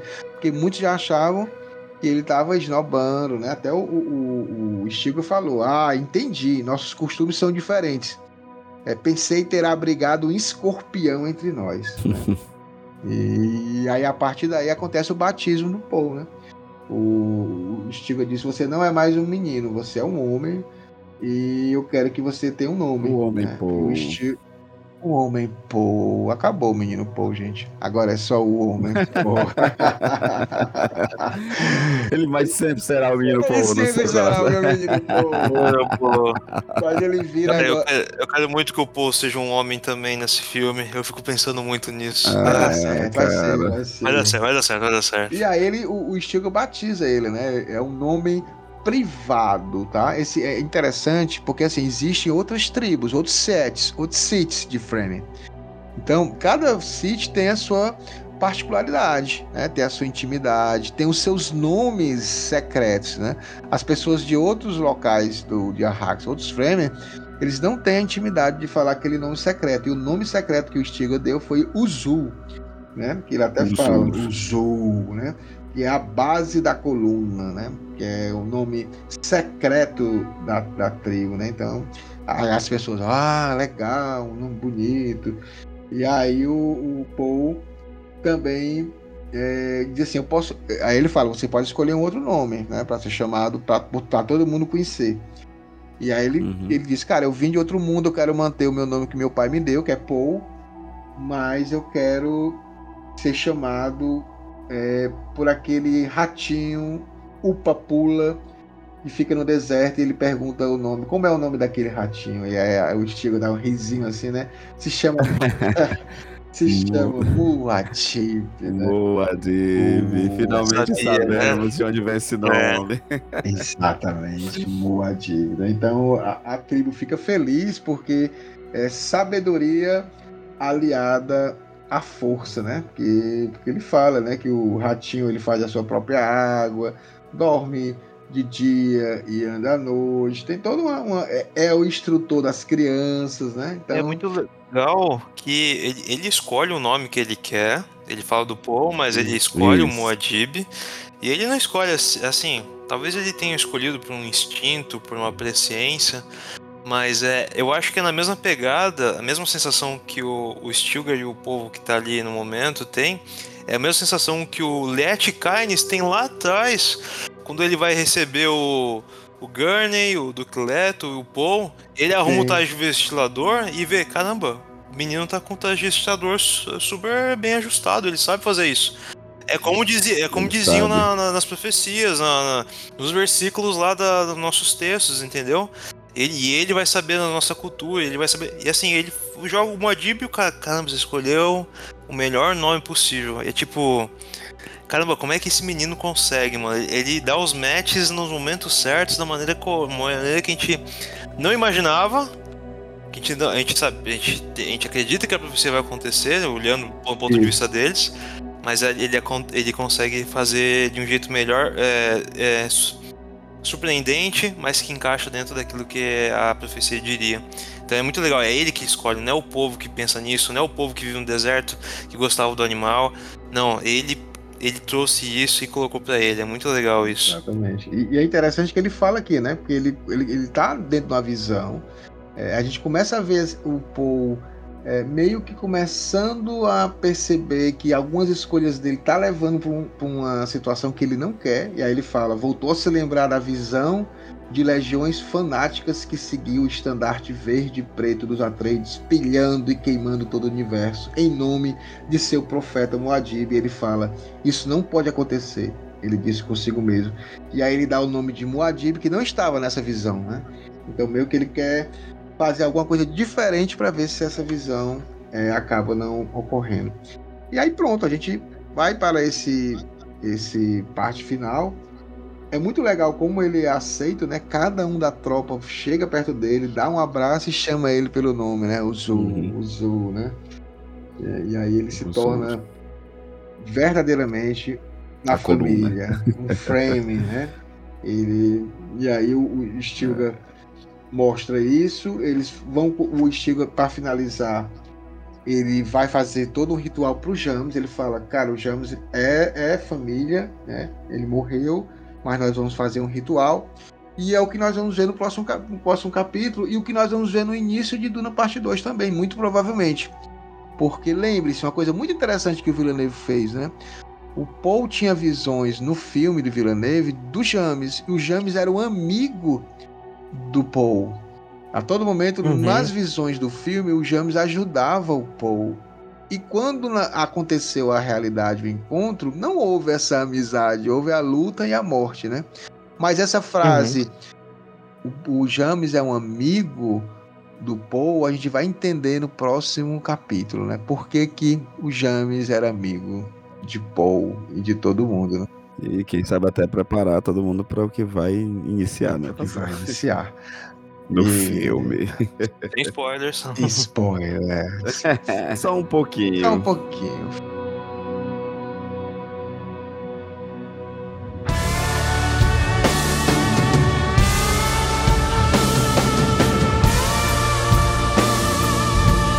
Finalizamos aqui felizes da vida esse capítulo, esse episódio 33, esse capítulo 33. Retornamos com tudo, né? Agora vamos continuar. Ninguém segura o nosso jihad agora.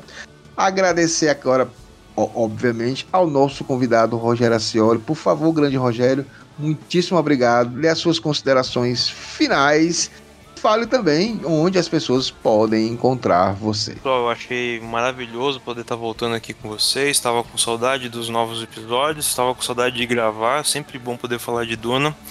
Ah, esse é um capítulo que eu, eu lembro desde a minha primeira leitura. Foi um capítulo muito é, emocionante, eu posso dizer, porque eu tenho dificuldade de gostar de filmes de guerra, de coisa, de filmes violentos ou de cenas violentas, situações violentas assim. Mas eu entendo que o Frank Herbert ele consegue trazer muito, muita motivação por trás disso tudo. É, ele consegue fazer com que esse momento seja muito importante, seja um momento de transição do personagem Paul. Então, realmente, ele deixa de ser o nosso querido menininho e vira um homem nesse momento.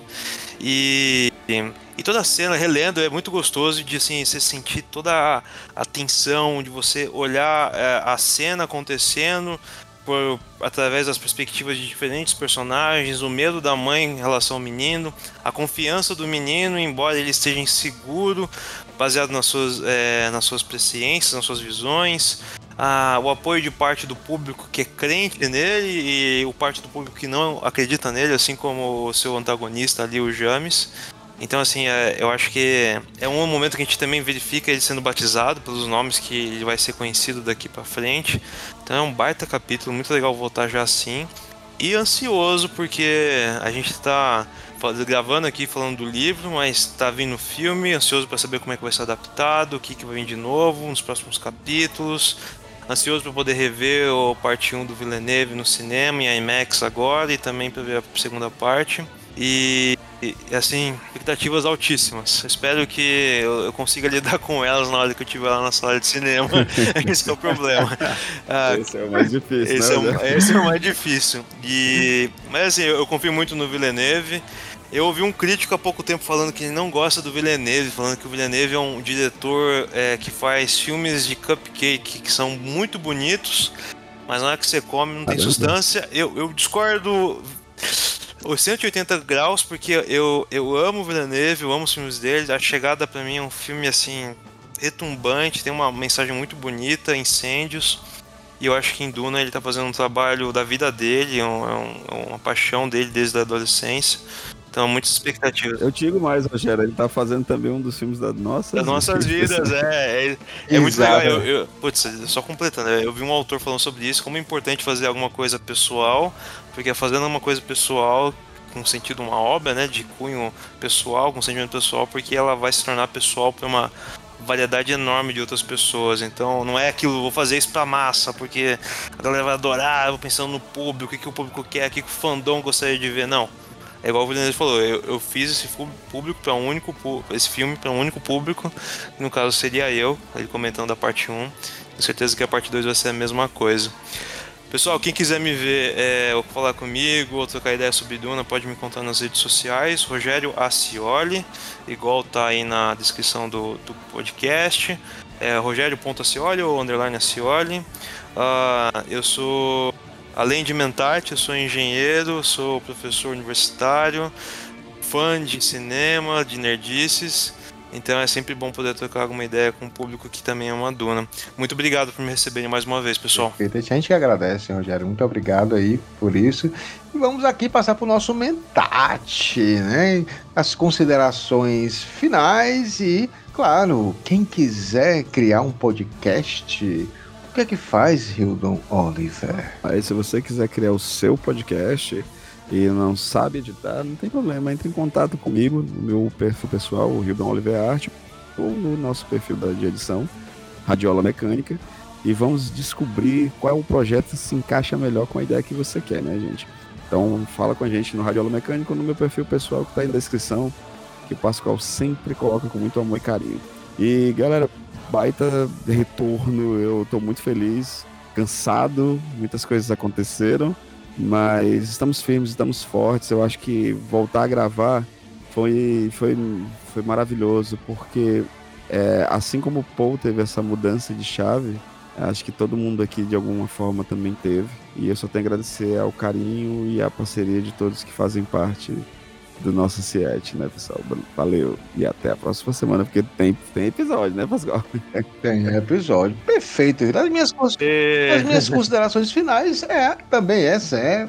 Vamos, a vida às vezes aparecem surpresas e a gente tem que saber ser resiliente para poder nos adaptarmos a isso, né? Então é importante é, e não, não necessariamente sermos sempre fortes e achar que vamos sempre conseguir as coisas. Às vezes a gente precisa também de um tempinho Sim. parado no nosso cantinho para se recuperar e continuar a, a, jornada. É assim que faz. O Paul mostra exatamente isso, né? Ele vai, ele tá ali dentro de um caminho que tá aparecendo para ele que ele nunca esperava, né? Ele tá se adaptando àquilo e tá fazendo a vida dele é, tentar valer a pena, né? Acho que o mais legal aqui do Paul é que ele é um menino de 15 anos que está começando a vida e tá diante de tantos desafios e às vezes preso já numa, numa história que às vezes não era não era para ser a dele, né? Ele poderia ter a própria, mas ele tá vivendo às vezes a história de outras pessoas.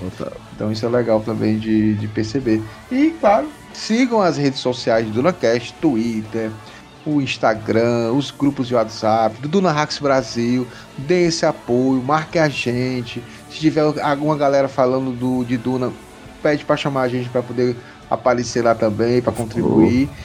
Eu acho que a gente tem muito a contribuir, a falar muito sobre esse universo, porque nós falamos há muito tempo, sem o hype de Duna.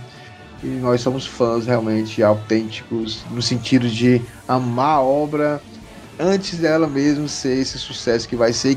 Estamos muito felizes que, que seja.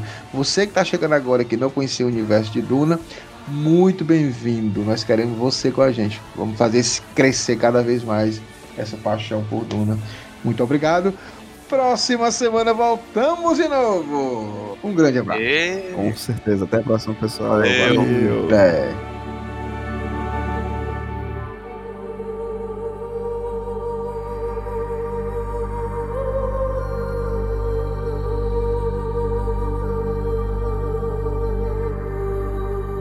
Não terei medo. O medo mata a mente. O medo é a pequena morte que leva à aniquilação total. Enfrentarei meu medo. Permitirei que passe por cima e através de mim. E, quando tiver passado, voltarei o olho interior para ver o seu rastro. Onde o medo não estiver mais, nada haverá. Somente eu restarei. Esse podcast é editado por Radiola Mecânica. radiolamecânica.gmail.com